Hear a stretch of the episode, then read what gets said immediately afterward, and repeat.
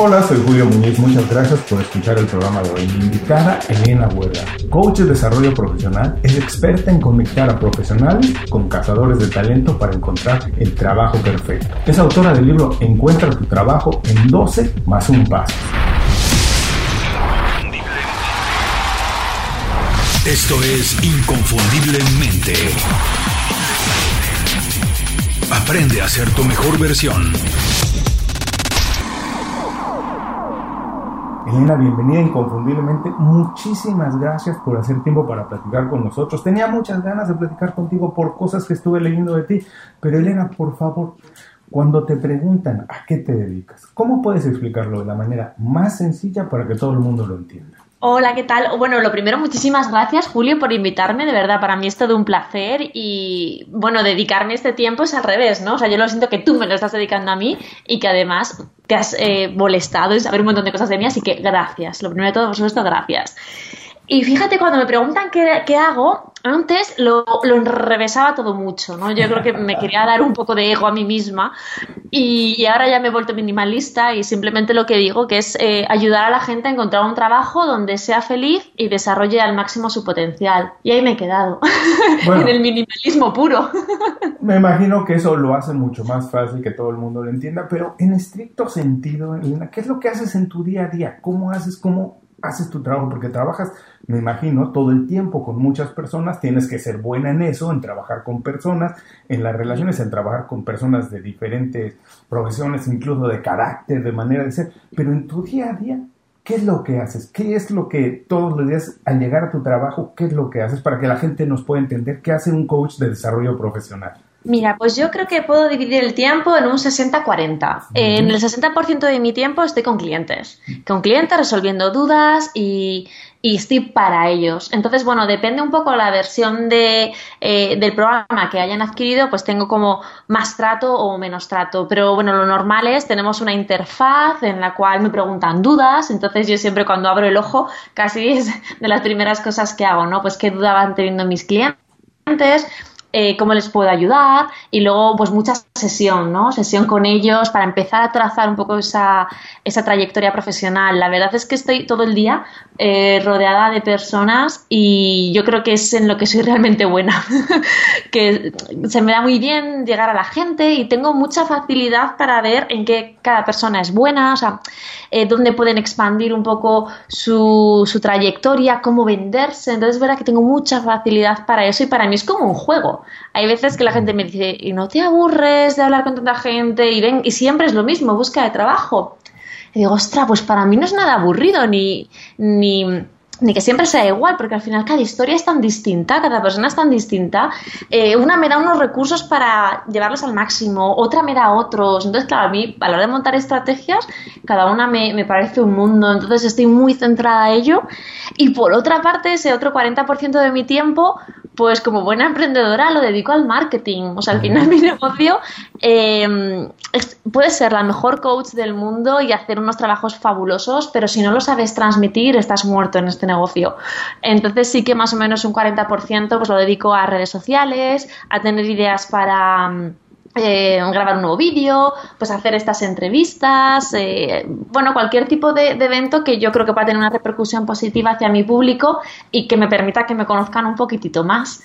Así que este es un poco mi día a día, Julio. Mira, qué interesante porque, bueno, tú trabajas de alguna manera, tu negocio lo haces de manera digital, casi lo llevas adelante de manera digital, todo el marketing lo haces de manera digital y muchas personas podrían imaginar que quien trabaja de manera digital no tiene tanto contacto con personas, incluso que son trabajos que pueden ser propicios para los que son eh, eh, eh, introvertidos, que no les gusta hablar con personas, pero curiosamente no, realmente cualquier trabajo, casi cualquier profesión requiere de estar en contacto con más personas, porque además, como tú bien dices, no solo es la oportunidad de negocios, nos hace eso mucho más creativos. Alguno te llega con una idea, uno llega con otra necesidad y eso te obliga a estar pensando cosas distintas todo el tiempo, ¿no? Entonces, curioso que aunque tengas que hacer un trabajo de manera digital, tu negocio es así, el secreto es la relación con las personas. Totalmente. Y además, eh, ahora mismo es que ya es, o sea, claro, yo, cada persona que decide, Elena, quiero que tú me acompañes, es que para mí es un honor.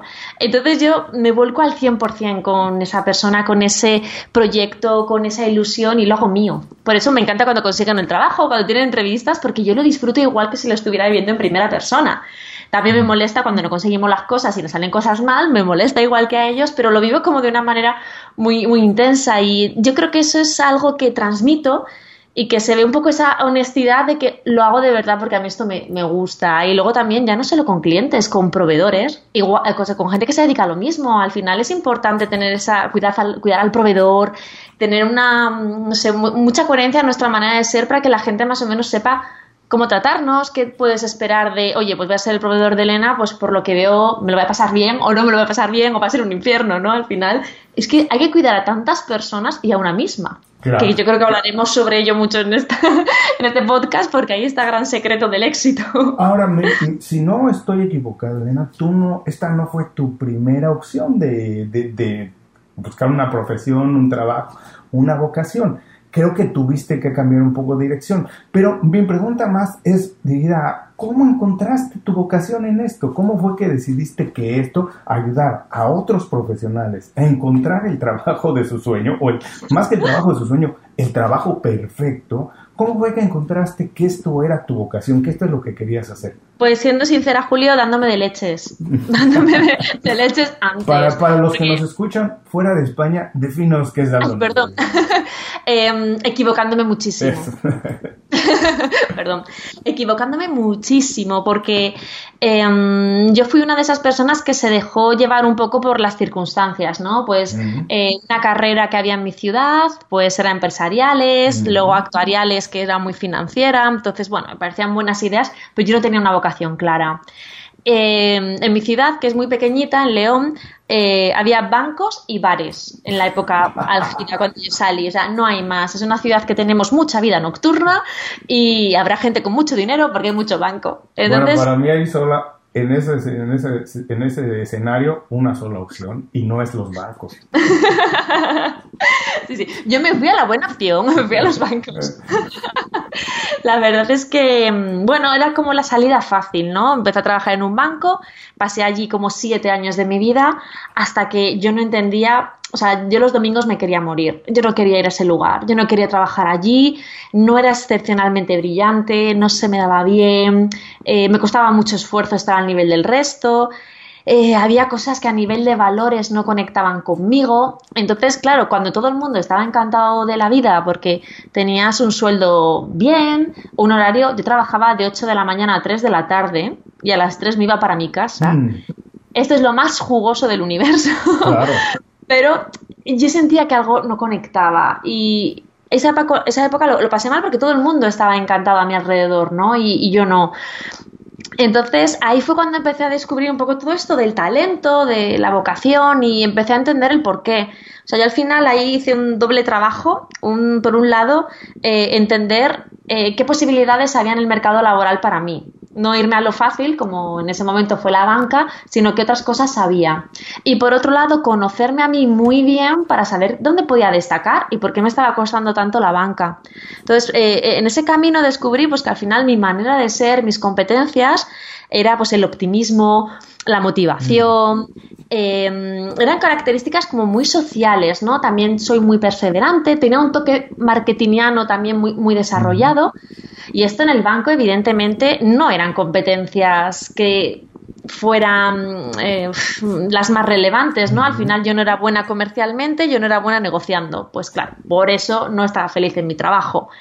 Si a esto le sumas crisis de valores, de a lo mejor algún producto que yo entendía que no era la mejor manera de comercializarlo, pues todo eso pudo conmigo, ¿no? Entonces empecé a entender por lo menos por qué no estaba feliz en ese trabajo. Es que la Elena más auténtica eh, no podía sobresalir, porque es que esas competencias no eran las innatas para ese puesto. Entonces, por otro lado, empecé a ver, bueno, ¿y qué hay para mí? Y llegué al mundo de los recursos humanos y la verdad es que ahí me di un poco de, cabezazos porque dije, wow, mi asignatura favorita en la carrera fue recursos humanos. Si me hubiera parado un segundo a pensar, oye mm. Elena, ¿qué quieres de tu vida? hubiera tirado por ahí. Además, yo salí en una época fantástica en España porque había muchísimo trabajo, muchísimo, o sea, es que encontrabas de todo. Entonces, la verdad es que lo hubiera conseguido rápido, pero bueno, no, no, no lo pensé. Entonces, decidí formarme en recursos humanos, decidí formarme en coaching, que era un área que empezaba a escuchar y, me encantó. Y claro, todo esto fue como a la vez, ¿no? Esos dos momentos, profesional, personal, y llegó un momento que, bueno, hubo, mucha fusión bancaria en España y justo en mi entidad financiera eh, decidieron hacer un ERE, que es la opción de, mediante, te dan una contraprestación y tú te vas. Entonces eh, yo dije, perfecto, esta es la mía, ¿no? Entonces me fui un poco con una situación económica más, eh, un poco mm, positiva para mí. Y ahí fue el momento donde encontré la vocación, ¿vale? Yo estaba en mi casa en plan, wow, ¿y ahora qué? Y dije, mira, con todo lo que a mí me ha costado entender por qué no se me daba bien ese trabajo, qué se me puede dar bien, qué me gusta y qué no me gusta, y además que creé como un pequeño método, ¿no? En el que yo iba viviéndolo de primera mano. Eh, dije, ¿por qué no ayudar a hacer esto a los demás? Ahora sé coaching, sé recursos humanos, ¿por qué no empezar a montar un proyecto para todo lo que yo he pasado, minimizar ese impacto a la gente y ponérselo más fácil? Y así comenzó en 2013 todo esto. Ahora, creo, por lo que nos platicas, que el secreto fue un momento en que, como dices, te detuviste un momento y empezaste a conocerte tú de manera más profunda más, y además más integral y encontraste lo que te hacía sentir bien. Además, el talent, los talentos que tienes, donde podías potenciarlos más, hacerlos crecer más y después compartir eso con todo el mundo. Y hasta donde también he tenido oportunidad de entender y de ver, es algo de lo que haces con tus clientes. Tú entiendes que todo el mundo tiene un talento especial, algo que nos hace distintos. Y es algo que yo platico mucho en el programa nadie, ninguna compañía ni nadie necesita dos personas iguales, necesitan diferentes puntos de vista y que ah, las personas sean fuertes en diferentes habilidades. Y eso, ser diferentes, es lo que nos da la oportunidad de crecer y de ser mejores, no ser, no ser exactamente igual a todos. Pero en este sentido, si es así, si todos tenemos un talento especial, ¿cómo? ¿Cómo podemos identificarlo? Danos dos o tres pequeños tips para la gente que nos está escuchando ahora que a lo mejor está pasando ese proceso de que no está tan a gusto en su trabajo, pero no encuentra exactamente qué es lo que tiene que hacer. ¿Cuáles son dos o tres cositas que podría hacer para encontrar en qué es verdaderamente buena? Ok, aquí mira, antes de, nada sí que me gustaría decir una, pequeña cosa que creo que es importante, que es que a veces em, todo esto nos da miedo, porque si eh, el giro hacia nuestra vocación es muy amplio, nos da mucho miedo el hecho de decir, wow, he perdido el tiempo, y yo quiero decir a la gente que hay veces que encontrar nuestros talentos y encontrar la mejor versión de nosotros mismos no tiene que significar una ruptura con todo lo que hemos hecho con anterioridad. Y de hecho, yo en la mayoría de mis clientes no es así. Me, encanta poner un ejemplo, ¿vale? Son dos minutitos es corto, pero creo que refleja muy bien lo que quiero definir, ¿no? Parece que cuando buscamos talentos como, wow, ni mi carrera ni mis últimos años profesionales no van a valer porque voy a buscar otra cosa totalmente distinta ok, este hay un porcentaje de, gente que le pasa, incluso a mí me pasó, pero en otra mucha, por ejemplo, em, yo tenía un cliente que era absolutamente maravilloso, estaba en Londres trabajando y quería regresar a Madrid y él se dedicaba al mundo financiero. Entonces empezamos a trabajar juntos y me comentó que él eh, quería ser controller financiero, que era una posición súper técnica y súper analítica. Luego, hablando de sus fortalezas y de sus bondades, eh, aparecía todo el rato el concepto de sociabilidad, poder de persuasión, además era una persona que es que te encantaba escuchar, pero no apareció de ahí analítico, números, nada de nada. Y le dije, au, espera, que vamos a una posición que es que no tiene nada que ver con tus competencias naturales y me dice, ya lo sé, dice, de hecho... Si me paso ocho horas frente a un ordenador, Elena, muero. Lo que pasa que considero que es la posición más fácil para luego ser director financiero. Entonces, claro, dijimos, espera, espera, porque es que te voy a, te voy a, convertir en un infeliz si te consigo esta posición. Digo, vamos a darle un poco una vuelta a todo esto. Y lo que hicimos es algo tan sencillo y que fue tan crucial como no hablar de controles financieros, sino hablar de un profesional de las finanzas especializado en em, relaciones sociales, en persuasión. O sea, dimos mucho énfasis a toda esa parte suya pues la, claro, y al final parecía un poco, íbamos con miedo, porque era como contra natura, porque son posiciones muy técnicas y de repente, esto fue hace dos años, ¿eh? que el empleo en España no estaba nada bollante mm. y tuvimos tres ofertas. Teníamos eh, una fábrica de coches muy potente, farmacéutica y otra opción. O sea, tres grandes ofertas. Y al final lo que nos dijeron se quedó con la farma. Y lo que nos dijeron fue, mira, necesitábamos, tenemos ya muchos perfiles analíticos, pero necesitábamos alguien que uniera finanzas con el resto de departamentos, porque cuando se acababan un proyecto de finanzas nadie le seguía y no había quien hablara con marketing, con comercial, porque eran islas y necesitábamos ese perfil que englobara todo. Y cuando leímos tu currículum, wow, nos encajó. Luego le pregunté que qué tal y me dijo, fenomenal, Elena, es que es todo el rato es en relaciones públicas de las finanzas. Y dices, estoy contento, estoy feliz. Fíjate, no cambió, fue una carrera continuista, le valía todo su pasado, simplemente dimos unos matices a su nuevo empleo con unas competencias más relevantes y de esa cosa tan pequeñita conseguimos, vamos, para mí un, futuro eh, y un desarrollo brutal por ese pequeño gesto. O sea, que no invitemos a la gente a grandes cambios, algunos sí, pero que en los, gran, en los pequeños también está la guina del pastel. Hay veces que moverse apenas un poquito de donde estamos parados nos da una perspectiva completamente distinta de las cosas y tienes toda la razón. Hay veces que no hay que girar 360 grados, nada más un poquito va a ser un panorama completamente distinto para nosotros en, el, en, el, aspecto laboral y como consecuencia incluso en el aspecto personal, pero no te me vas a escapar así de fácil. Dinos dos o tres pequeñas ideas para que las personas puedan identificar cuál es su talento especial, qué los hace diferentes, únicos y en ese sentido muy valiosos. Pues mira, hay un tema que es importantísimo, que son hacernos las preguntas adecuadas. Eh, además, eh, bueno, ahora que mm, eh, tenemos, yo creo que siempre hay que aprovechar momentos profesionales de, de, parón y para un poco reevaluar en qué posición estamos. Entonces, yo creo que hay unas ciertas preguntas que nos dan muchas pistas. En el fondo, yo me voy mucho a qué te gusta y qué no te, gusta de tu actual trabajo y de los anteriores. Ahí empiezas a ver tu perfil. Em, pues, ¿Qué querías ser de pequeño? O sea, ¿qué querías ser de mayor cuando eras pequeño? Esta muchas veces nos da unas pistas increíbles, porque yo siempre digo que, eh, hay que coger esta idea con pinzas, ¿no? Pues mira, Elena, em, yo ahora me dedico al mundo del marketing, pero yo de pequeño quería ser veterinario. Chica, pues ahora no me voy a poner a estudiar la carrera. Pero no es eso. Yo me voy al eh, vale, pero te veías en grandes eh, pastos con granjeros, cogiendo el coche de acá para acá para un pueblo con grandes animales, o te veías operando minuciosamente algún animal, te veías más bien ayudando a esa familia cuando están tristes por sus mascotas, te veías gestionando una división veterinaria. Esos, esos matices son los ricos. Porque si nos veíamos en campo, en campo ancho de pequeños, para allá, para acá, y de repente pasamos a la vida de una oficina, ahí hay algo que probablemente no case. Entonces, que a lo mejor necesitas un trabajo con más libertad. Esas pequeñas cosas son súper importantes. Luego también, por supuesto, eh, si cómo, nos ven nuestro entorno, incluso si tenemos algún mote. O sea, mm. eso nos puede ayudar a, a, ver mm. cuáles son nuestras competencias que más sobresalen, ¿no? A lo mejor el mandón, pues a lo mejor es que eres muy líder o muy planificador o mm, todo perfecto, ¿no? Porque es una persona muy orientada al detalle. Cuando hay una cena de Navidad que ocurre en tu casa, qué papel ocupas, qué papel ocupas en tu en tu núcleo de amigos. O sea, hay ciertas preguntas sobre uno mismo, cómo te ves tú. Lo que pasa es que el cómo te ves tú nos deja bastante eh, en blanco, ¿no? En shock. Si vamos yendo a cómo te veías de pequeño, qué dicen de ti, qué te gustaba y qué no te gustaba de ese trabajo, eh, amén de otras, o qué te gusta hacer eh, en tu tiempo libre. Si vas cogiendo esos matices, te das cuenta de muchas cosas. Y lo que hablábamos antes, un pequeño cambio en esto hace que a lo mejor vayas a trabajar mucho más contento porque te hallas más en ese trabajo.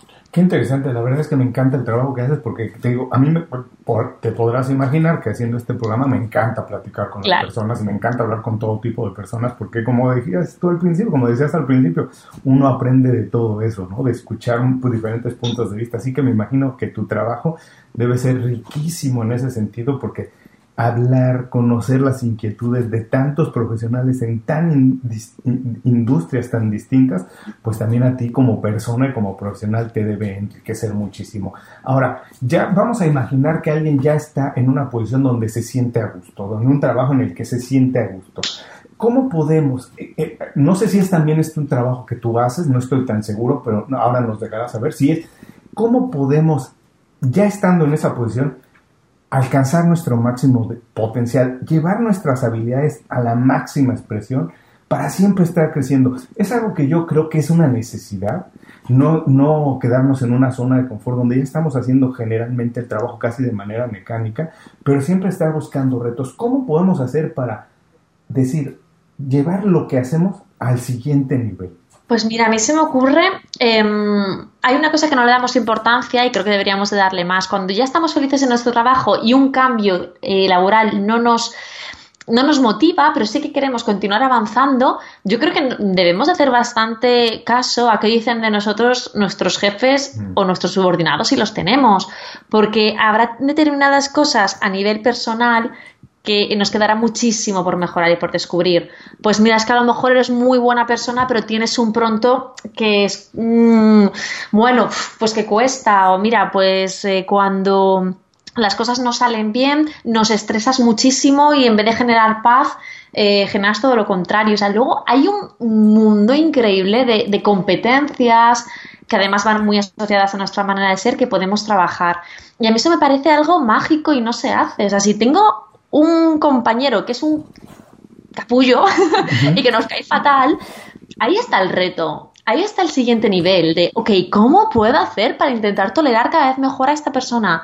¿Qué hay en mí que me está mostrando para que esta relación no fluya? Yo creo que una vez que estás contento en tu trabajo, tu misión ver estos pequeños retos del día a día y poner mucho foco en ellos para ir mejorando como profesional, porque hay todo un mundo de habilidades blandas, de inteligencia emocional que no estamos teniendo en cuenta y que esto es clave. Eso es clave a la hora de desarrollo profesional. A veces nos vamos en cosas como mmm, cambios, tal, cuando a lo mejor lo, más cercano lo tenemos al lado, ¿no? Y no le prestamos atención. Mira, esto me despierta muchísimas preguntas. Esto, esto de la inteligencia emocional, y eso, estamos viviendo un momento en el que prácticamente todas las profesiones y todos los trabajos de alguna manera han sido o se están revolucionando, están cambiando, ya no se hacen como se hacían hace cinco años y es muy probable que en los próximos dos o tres años no se hagan de la misma manera. Y tú que trabajas todo el tiempo viendo oportunidades, intentando, como se dice, poniendo juntos los, eh, eh, las dos partes de la historia, eh, que ves las oportunidades y ves a los profesionales desde tu punto de vista, ¿qué no están haciendo los profesionales de hoy en día? Para llenar esos espacios. ¿Qué están dejando de hacer? A lo mejor hay algo en general que tú dices, bueno, no están aprendiendo nuevas habilidades, no están fortaleciendo su inteligencia emocional. ¿Qué es lo que no están haciendo para llenar todos esos espacios que se están abriendo por la transformación laboral que estamos viviendo. Creo que hay un miedo a las nuevas tecnologías mm. muy potente. Y además, eh, porque también nos han vendido la historia de se acaba tu trabajo y ahora de repente tienes que ser ingeniero de IT. Oye, no. No, no nos pasemos, ¿no?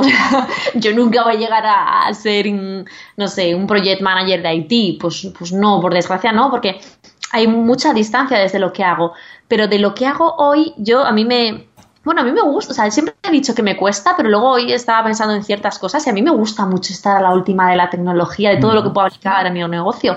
Y era algo que cuando yo trabajaba en el banco mm, no me emocionaba. Pero no me quedan más narices, Julio. O sea, al final es que no he tenido otra opción. Entonces, he tenido que ir avanzando en estos temas. Y las, los profesionales no se están dando cuenta de que no tienen otra opción de que si no, o sea, de que si su compañía cambia el CRM, tú no te puedes quejar porque han cambiado el CRM, tienes que ponerte las pilas y controlarlo al día siguiente. Y esto es algo que las empresas de verdad no ocurre. Si llega un líder que hace una transformación y tu metodología de trabajo cambia por completo, perfecto, vamos a ver qué hay esto nuevo. Sí, me costará unos meses, pero no pasa nada, porque si alguien con cabeza dijo, vamos a hacerlo de esta otra manera, vamos a intentarlo, ¿por qué no?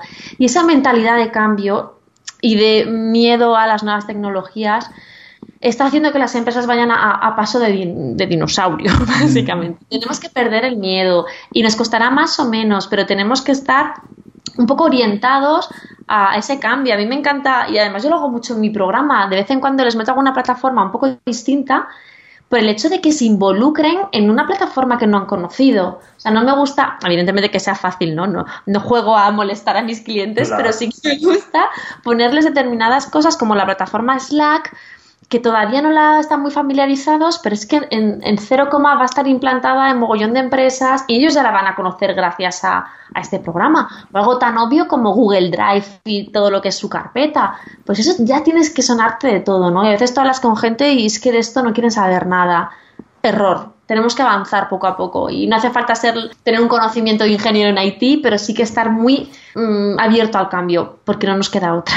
Sí, porque es imposible quedarse en... Cuando alguien tiene la idea de que sin moverse, sin aprender algo, se queda en la misma posición, es una idea falsa, porque alguien al lado está avanzando, entonces aunque tú no te muevas hacia adelante, realmente te estás moviendo hacia abajo, así que todos los días hay que obligarse a hacer, aprender algo distinto. Y en tu respuesta me dijiste que te, que te gusta un poco, desde siempre te gustó la tecnología, a lo mejor no era lo tuyo, lo tuyo, lo tuyo, pero que siempre te gustó y que te viste casi, casi obligada a aprender y hacer un poco más. Incluso nos contabas al principio para hacer marketing y vender mejor tu trabajo. Y yo también tengo la sensación que todos los profesionales, no importa si somos emprendedores y tenemos un negocio propio o somos empleados, en algún momento tenemos que hacer ventas, ya sea de un servicio o de nuestro trabajo o de una idea incluso dentro de la compañía con un equipo. Eh, y no todo el mundo tiene las habilidades de vendedor. ¿Qué puede hacer alguien si no las tiene, si considera, no le gustan las ventas, pero considera que tiene que hacerlo? Incluso, te digo, para venderse él como un profesional, ¿Qué cosas podemos hacer para fortalecer esa parte de vendedor que todo el mundo debería tener o debe tener? Jo, pues interesante pregunta. Yo de verdad creo que uno de los em, problemas que más trabajamos eh, con, los, con mis clientes, sin lugar a dudas, es el que no saben venderse. Mm. Y esto me pasa con comerciales, cosa que me vuelve la cabeza. Pero no es lo mismo venderle a un producto que a uno mismo, y es totalmente cierto. Em, cuando es cuestión de venderse a uno mismo, no nos hemos permitido conocernos. No nos hemos permitido. Mm, hay también esa falsa modestia de no decir en que somos buenos. Hay mucho falso mito, pero sobre todo por desconocimiento de quién somos y hacia dónde queremos ir. O sea, son los cimientos los que nos fallan. Una que esto te lo tienen claro, la gente luego se vende muy bien y sabe transmitirlo muy bien. No es un problema de comunicación y autoestima. Yo generalmente lo veo más como que no se ha trabajado el producto que es uno mismo. O sea, si a mí ahora me mandan, pues en mi época, ¿no? Me mandaban vender un producto y me acuerdo que me leía la ficha, me la estudiaba, lo entendía. Es que eso no lo hemos hecho con nosotros mismos. y ahí viene eh, el tema. Yo siempre he dicho y te comentaba al principio de esta entrevista que yo no era buena en ventas en el banco. Bueno, pues habría que verme ahora, porque yo considero que soy, vamos, una vendedora de nueve, porque al final vendo, vendo mi negocio, vendo lo que a mí me gusta, vendo muy honestamente, vendo realidad. Entonces, claro, a mí eso me ayuda muchísimo a vender. Es como que, eh, jo, pensaba que no y ahora resulta que soy muy buena vendedora, porque a lo mejor ese producto de antes no me encajaba y el producto de ahora sí me encaja y lo he entendido y es lo que creo y confío. Entonces, hay que perder un poco esos miedos. Además que es fundamental, porque si vas a vender una idea en tu trabajo, como tú no tengas ese peso a plomo de profesional, la gente ya no se la va a creer. O sea, que primero tenemos que vendernos a nosotros mismos y luego va el resto. Me encantó esta parte que dices, es cierto que cuando vamos a vender un producto, leemos toda la ficha y queremos tener toda la información sobre ese producto para poder transmitir sus eh, beneficios al posible consumidor, pero no lo hacemos con nosotros mismos y tienes toda la razón, no sabemos realmente en lo que somos buenos, en lo que nos hace diferentes, en lo que nos hace únicos y lo cómo podemos aportarle a una compañía u otra. Ahora, el proceso que tú pasaste, Elena, ¿lo hiciste sola? El, proceso que pasaste cuando dejaste el trabajo que tenías en banca, eh, esto, a Ahora, ¿lo pasaste sola? ¿Lo pasaste con la ayuda de alguien? ¿Tuviste un mentor, una inspiración, una idea? ¿Alguien que te haya ayudado? ¿Cómo fue eso? Pues yo lo pasé sola. así, así me costó. lo pasé todo sola, sí. La verdad es que mm, me ayudó muchísimo el máster que hice de coaching, ¿eh? porque sí que eh, me ayudó a poner esas eh, piezas del puzzle, a ordenarlo pero nunca he tenido un mentor en, el negocio. Lo que sí que eh, una vez que esto ya tiraba eh, es rodearme de los mejores en cada área. Mm. Pues un, un trafficker, una consultora de marketing, alguien de finanzas, alguien de email marketing, o sea, de acciones muy pequeñas, intentar trabajar con, con gente potente.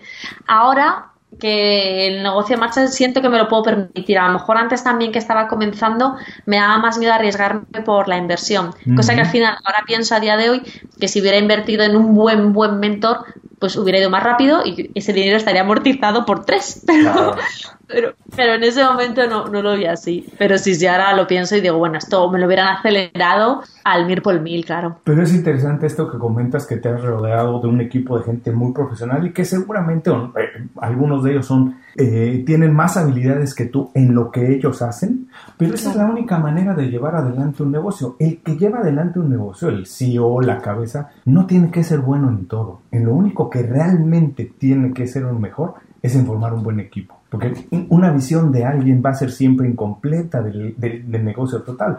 Pero si estás rodeado de un equipo fuerte, en, como dices, en finanzas, en marketing, en ventas, ellos, que son los mejores en eso, van a hacer que tu negocio crezca. Y lo único que tú tienes que hacer es saber formar el equipo y darle las herramientas para que desarrollen bien su trabajo. Pero se tiene la idea muchas veces que el dueño del negocio tiene que saber todo. Y es que es el mejor en todo. Bueno, no.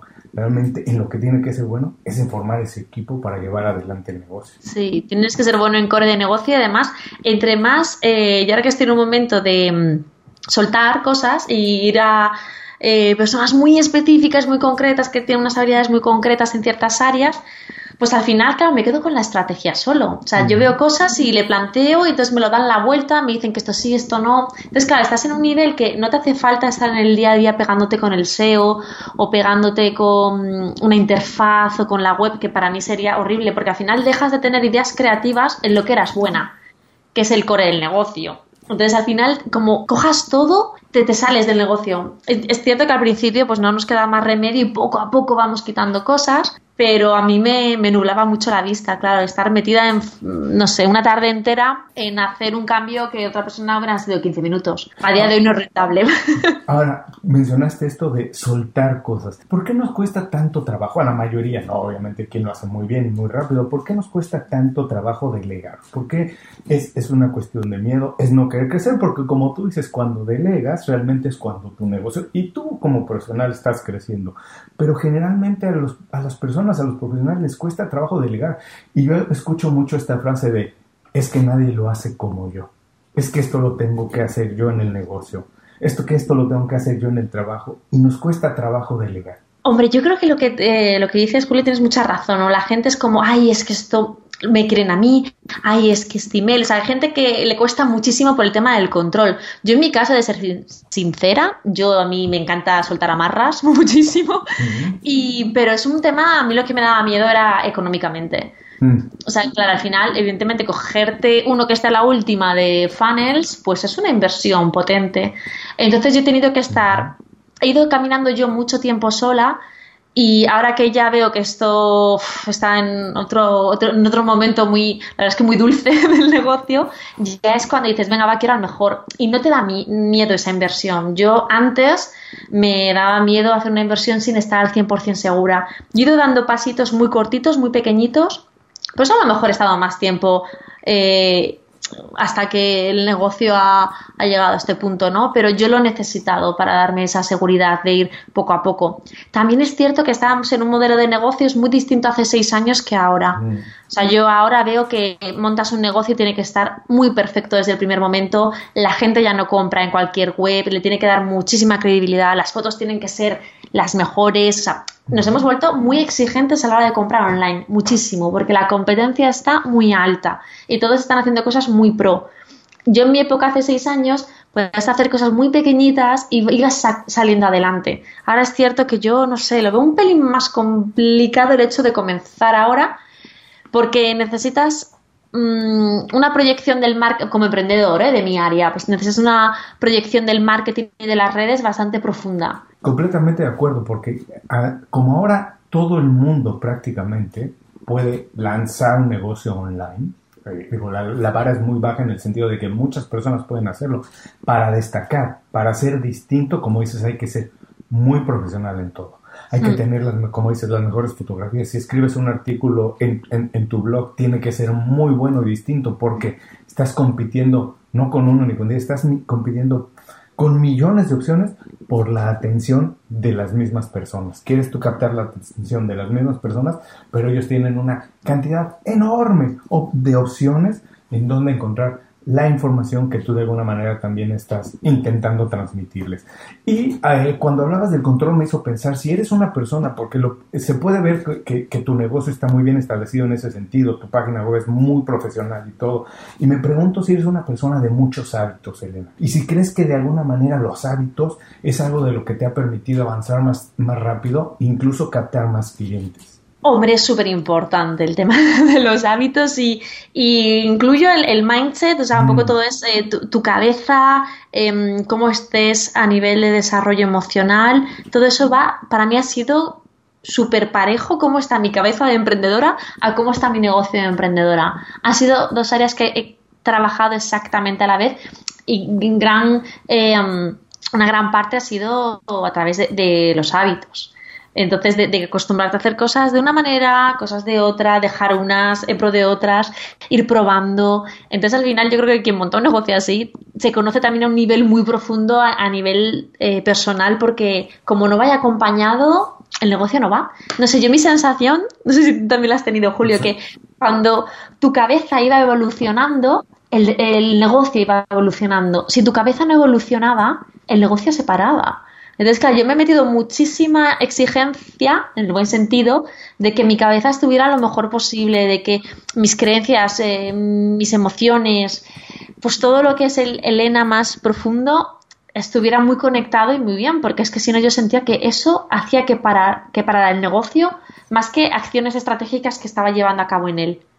Yo eso lo he vivido de una manera súper intensa. No sé si soy yo o es algo muy común a los emprendedores. No, yo comparto contigo, efectivamente, hay que tener esa disciplina de como dices, mientras tú sientes que tú vas avanzando, las cosas a tu lado van avanzando. Si tú no avanzas, es imposible que el negocio, el trabajo, porque no nada más hablamos de, de, un emprendedor, del trabajo solo, de un ejecutivo, no puede ir avanzando si tu cabeza no está avanzando, como dices, en la mentalidad, en el mindset correcto. Y para eso los hábitos son básicos. Ahora, ahora que, hablabas de esto, también me, eh, me, preguntaba yo, es, cuando llegas a una posición así, donde estás a gusto en tu trabajo, en el negocio que tienes, tienes una mentalidad correcta de crecimiento y las cosas van avanzando más o menos, podemos decir que has encontrado un sweet spot, un trabajo eh, eh, o un negocio que podemos considerar el adecuado de tus sueños. Mi pregunta es, ¿el trabajo o el negocio de tus sueños se encuentra o uno se lo crea? ¡Wow! ¡Qué pregunta más buena, Julio! pues fíjate que yo creo que se lo crea uno, se lo va diseñando y luego es cierto que lo puedes encontrar en una empresa, pero tú mismo te tienes que haber diseñado y tener muy claro por eso es tan importante conocerse, porque al final, claro, tú vas viendo que es importante, que no es importante, pues necesito este horario, no lo necesito, esto me da igual, pero en pro de esto sí, y poco a poco vas caminando y, y, vas haciendo. Yo siempre digo que mm, en mi negocio hace seis años pues tampoco era tan usual hacerlo todo vía Skype, vía, bueno, Zoom no había de hecho, o no era tan conocido, o sea, vía Skype. Ahí todavía la gente me decía, pero no vas a montar despacho y yo, no, no, tal, porque yo quiero libertad. O sea, para mí uno de mis valores fundamentales es la libertad de hoy estar aquí, mañana poder hacerlo desde León, si hoy viene una amiga a verme, pues poder despejar la agenda. Para mí eso es algo que no, no, que me rompe la cabeza si no lo tengo, o sea, es algo fundamental. Y es cierto que este modelo de negocio que he creado está muy acorde a mis valores, sobre todo al de la libertad, porque si no, no hubiera sido mi trabajo ideal. Aunque hubiera ganado más dinero, aunque hubiera sido más famosa, más reconocida, si no hubiera habido este concepto que yo creé en el modelo de negocio, no sería mi trabajo. Y luego, amén de que yo lo creo, pero también otras personas lo pueden encontrar en una empresa que les da esas opciones pero siempre que ellos sepan hacia dónde. Es que ahí está el problema, que es que no sabemos qué queremos, no nos permitimos saber exactamente qué deseamos, cuál es nuestro 10, cuál es nuestro pasito. Yo creo que ahí reside mucha problemática. Visita inconfundiblemente.com. Descarga nuestras herramientas y aprende a ser tu mejor versión. Gracias por escucharnos. Estoy platicando con Elena Huerga. Elena, estamos entrando a la última parte de la entrevista. Otra vez te voy a agradecer el tiempo y todo lo que nos has compartido porque nos has dejado una de esas entrevistas que se tiene que escuchar más de una vez porque nos has dejado ahí muchos secretos. Pero lo que queremos hacer en esta parte de la entrevista es compartir ideas, herramientas que le ayuden a las personas y a mí mismo a diseñar un estilo de vida de lo que hemos estado hablando todo el tiempo, que sea más inteligente, que nos permita tener una vida balanceada, pero al mismo tiempo conseguir los objetivos que estamos buscando. Yo sé que haces muy bien esto porque tu negocio se basa en esto. Por favor, compártenos dos o tres pequeños tips para tener una buena red de contactos. Para tener una buena red de contactos, te voy a decir una cosa, yo no soy la mejor realizando contactos. No lo soy. Yo veo gente en mi sector que es mucho más potente. ¿Por qué? Te lo voy a explicar. porque mm, yo confío o tengo muy anclada eh, el tema de, ser muy honesta y de relaciones muy honestas y muy profundas. Entonces, eh, si yo eh, llego a un evento y conozco a tres personas de mi sector, pero hay, hay que forzar demasiado la relación para que me conozcan, hay que ser un pelín intrusivo, no es mi manera. Yo eh, me acuerdo que hace, pues cuando empecé en esto, había una profesional que es eh, María Luisa de Zumo de Empleo, una profesional maravillosa, y todo el mundo me decía, ¡buah, Elena, tienes que llegar a ella! Porque es que ella es la top y te puede ayudar muchísimo. Y era como tan frío que yo decía, ¿pero cómo voy a llegar a una persona con esas intenciones? Y no escuché y pasé del tema y dije, mira, no, o sea, y luego eh, yo la seguía intensamente porque me encantaba ella y a lo mejor algún mensaje de, eh, no sé, pues como una fan casi, ¿no? Que cruzaba algo como una fan.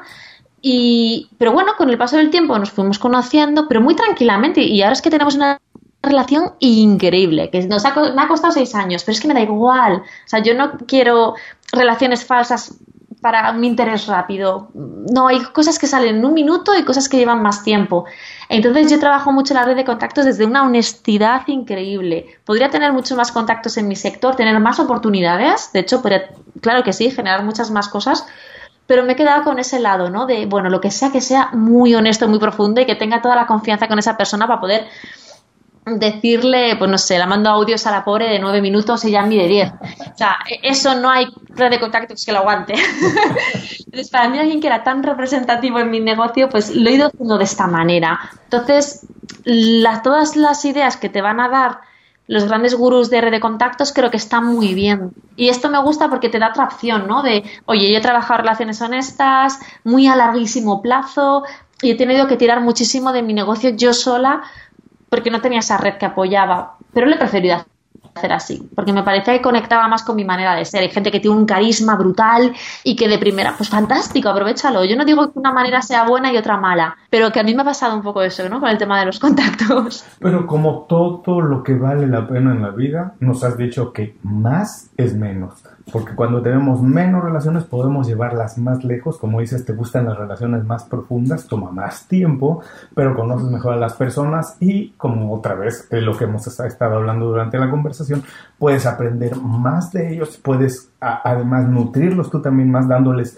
lo mejor de ti cuando les dedicas más tiempo, porque si estás hablando con mil personas, la verdad es que no puede uno dedicarles el tiempo que requieren, ni puede darles uno la atención que se necesita. Ahora, por favor, ya nos has hablado de Slack, nos hablaste de Skype, de Zoom, pero recomiéndanos alguna herramienta, aplicación, algo como Google Calendar, algo que utilices para hacer tu trabajo a lo mejor más productivo o más fácil o más llevadero y que la gente pueda también utilizar. Mira, pues yo ahora estoy muy, muy a tope con Trello. Es una herramienta de gestión de proyectos y la tiene una versión gratuita. Y la verdad es que cuando haces algún proyecto grande, ¿vale? Como, no sé, una escuela online, que a mí me acuerdo que había como mil, mil patas, mil piezas, no se te tenía que olvidar nada. Eh, o yo la utilizo también como, vale, prepárate las ponencias a una semana vista, que te salten. Para mí es una herramienta para planificar grandes proyectos y que no se me escape nada, de, porque es muy fácil que se me escape todo. Entonces, Trello, por ejemplo, me ha ayudado mucho. Y luego algo más romántico, yo tengo mi, mi cuaderno como de los sueños, además me lo regaló una amiga en una época así bajita mía y me regaló eh, un bolígrafo y una libreta y dije, esta va a ser la libreta de mis sueños. Y ahí es muy importante que todas las ideas que vayas teniendo, todos los eh, deseos que los vayamos anotando, porque eso luego es súper curioso ver con el paso del tiempo cómo las cosas, si tú pones empeño, se van cumpliendo. Entonces es muy bonito, em, no sé, volcar tu vida, ¿no? Venga, ¿cuál es mi reto a nivel personal? Wow, pues es que tengo poca paciencia, venga, vamos a trabajar la poca paciencia. Que es que eso también nos ayuda como profesionales, que a veces no es aprender Excel, que probablemente ayude mucho más las competencias blandas, ¿no? ¿Qué es lo que quiero a cinco años vista? Es lo que quiero a dos años vista. Algo que tenemos que hacer es que para mí es obligado. Me gustan más dos, pero aceptaría una vez al año, ¿vale? Sobre todo cuando llega un verano, navidades, son flechas como muy clave.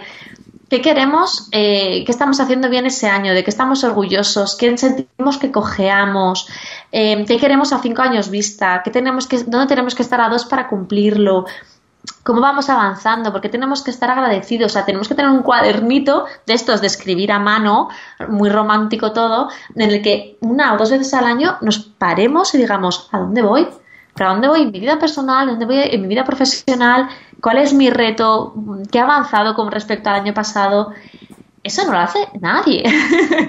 Por favor, profesionales, aunque llevemos 30 años en una misma empresa, es que eso es necesario. Es un parar coger eh, fuerza y continuar con nuevos objetivos y con, como con más gancho, ¿no? Y con esa ilusión de, profesional que, que, nos acabe. Además, en muchos lugares he leído y he escuchado también de muchos eh, invitados del programa que cuando las ideas se escriben, como dices, eh, sueños que tenemos, ideas que hemos realizado, cosas que, que, se escriben, que no las tenemos escritas de manera digital, sino en un cuaderno físicamente y escrito con una pluma o un lápiz, toman una dimensión completamente distinta. Y porque sabemos que están ahí y que o bien tenemos que trabajar en ellas o que podemos sentirnos orgullosos de lo que hemos conseguido, no importa lo que sea, pero ponerlo ahí por escrito, dejarlo plasmado, como que toma una dimensión distinta. Así que yo también, yo todo el tiempo tengo a mi lado un cuaderno obvio anoto cosas en, en, aplicaciones digitales que tengo en el teléfono pero en el cuaderno que siempre tengo a mi lado voy anotando estas cosas que siempre de, manera periódica estoy revisando y las llevas a otro nivel. Es muy importante escribirlas. Ahora esto yo sé que te va a costar un poco de trabajo, Elena, porque es difícil recomendar nada más uno, pero bueno, no, si, si quieres recomendarnos más de uno, también adelante, por favor, recomiéndanos un libro, una película, un podcast o algo que la gente pueda utilizar como una fuente de inspiración y dinos por qué no lo recomiendas. ¡Wow! ¡Solo uno! eso, es lo, que era un reto. eso es el reto de esta pregunta. ¡Wow! Vale, hemos estado aquí unos cuantos minutos para llegar a este momento de pánico. vale, pues no, eh, pues fíjate, lo has dicho y lo tengo claro. Es un libro eh, que son los, secretos de la mente millonaria. Mm. A mí es un libro que em, el título me parece horroroso, porque claro, tú vas a la librería, menos mal que existe ya Amazon y lo puedes comprar online, porque yo me acuerdo que fui allí en persona y me sentí muy friki. Los secretos de la mente millonaria. Yo, pues bueno, iba con mis vaqueritos, dirán si sí, te hará falta, yo qué sé. Bueno, el tema está en que mucho más allá de ayudarnos a ser millonarios o no millonarios, eh, para mí hay dos conceptos que son súper interesantes en este libro. Por un lado es el éxito. ¿Qué es para ti el éxito? Es que a mí esto también eh, he tenido grandes dilemas con el concepto del éxito en mi vida porque a veces me posicionaba pues como otros compañeros que estaban haciendo otras cosas o me posicionaba a nivel económico pero es que mi idea de éxito en la que yo me siento cómoda es totalmente distinta a la de todo el mundo, porque todos somos únicos. Y empezar a diseñar que era para mí el éxito me pareció como un golpe en toda la cara toda la vida pensando que era el dinero mm, coger un bolso bonito y un traje, irme a Madrid adelante y de repente no, verme aquí vestida súper cómoda en mi despacho en mi casa y hablando con gente, claro, para mí fue como un flash de ¡Ah! no voy a ser una tiburón, claro, no, hija, no, no lo vas a hacer, no eres tú un tiburón. Entonces, para mí eso fue muy bestia y por otro lado, todo el tema de las creencias limitantes. Para mí eso es un tema que me apasiona. Como resumen, deciros que hay cosas que tenemos como en nuestro ADN, ¿no? ideas preconcebidas que se forman aproximadamente desde los 3 a los 7 años. Ahí no tenemos ningún control sobre lo que entra en nuestra cabeza y que nos limitan en nuestro día a día y sobre todo las que más se identifican y para mí son súper potentes son las económicas porque eh, dar saltos económicos, dar saltos profesionales va muy anclado a éxito, a merecimiento, a lealtad con mi situación familiar, a es que el dinero va asociado a ciertas cosas que me gustan o no me gustan. Entonces cuando empecé a leer todo eso a mí me dio un vuelco a la cabeza y dije, oh Dios mío, ¿qué es esto? Para mí fue de las cosas de desarrollo profesional que, que flipé. Y a partir de ahí, claro, ya es creencias con el dinero, creencias de pareja, o sea, eh, te das cuenta que tienes un montón de cosas aquí en, nuestro, en nuestra cabecita que te están restando, que no te están ayudando a impulsarte. Entonces, yo el hecho de darme cuenta, de decir, ¡oh! Madre mía, y mira, fíjate, yo había estudiado coaching, que a mí esto ya me lo habían explicado. Pero ese libro fue como verlo en, en mí reflejado en muchas cosas y, e ir haciendo cambios muy poco a poco, muy poquito a poquitito y ver que de verdad mejoraba y era como, oh Dios mío, ¿era esto en serio? un libro muy interesante que se lee muy bien.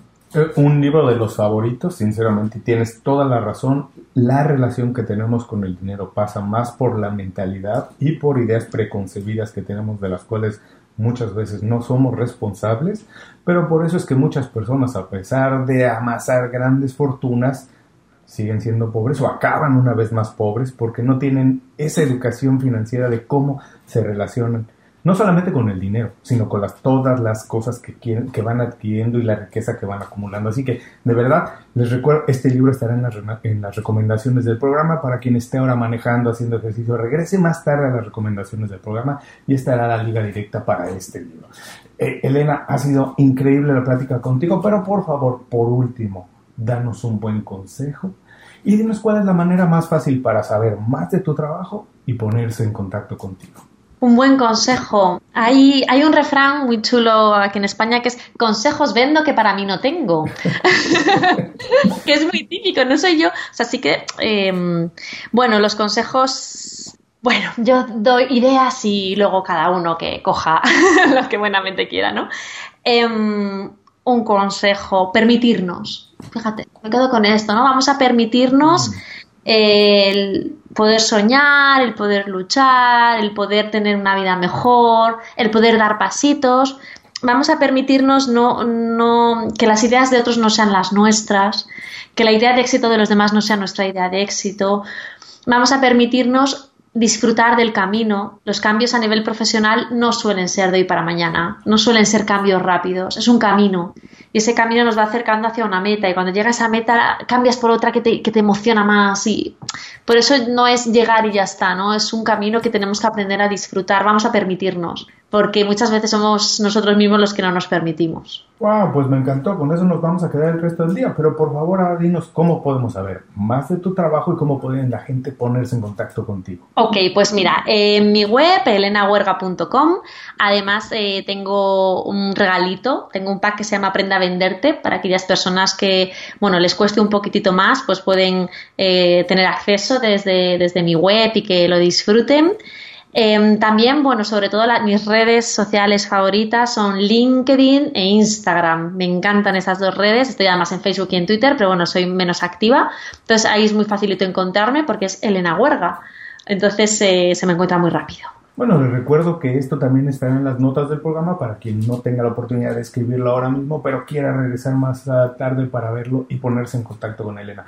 Elena, muchísimas gracias por dedicarnos este tiempo, compartir con nosotros ideas, secretos, consejos, historias, aventuras, de todo. De verdad te lo agradezco mucho. Te envío un abrazo muy grande hasta Madrid. Ojalá pronto nos podamos ver aquí en Miami, en Madrid o en León. Y si te gusta, tomarnos una caña juntos. Por supuesto, un placer y de verdad, no me hubiera, o sea, me hubiera quedado otras dos horas más hablando contigo. Eh, ha sido un placer y espero que, no sé si yo siempre pienso con estas cosas que si a alguien en el mundo le hemos hecho dar un pequeño clic o, le hemos ilusionado o ha pasado un rato agradable, pues qué, mejor, ¿no? Que, poder ayudar a, a, las personas y me siento enormemente agradecida. Así que muchísimas gracias, Julio, por darme esta oportunidad. Y si en este momento con este programa no lo hicimos, yo estoy seguro que tú y yo seguiremos intentando. Y eso nos hará volver a hablar una y otra vez, Elena. Muchísimas gracias. Gracias, un placer. Y a todos los que nos escuchan, con esto terminamos la entrevista con Elena Huerga. Les recuerdo que todos sus consejos, así como los datos para ponerse en contacto con ella, los pueden encontrar en las notas de este programa. Antes de cerrar el programa, quiero pedirte dos favores. Primero, si algo te pareció interesante o motivador y conoces a alguien que se pueda beneficiar con esa información, comparte el programa con ellos. Eso nos ayuda a todos. A ti por fortalecer tu red de contactos, a ellos por recibir información útil y a mí porque más personas conocen inconfundiblemente. Segundo, suscribiéndote a nuestro boletín para recibir de manera gratuita información, recursos, consejos e inspiración para impulsar tu desarrollo profesional o crecer tu negocio. Recuerda que lo que importa no es tener un trabajo o un negocio que te dé para vivir, sino un estilo de vida donde crezca lo mejor de ti.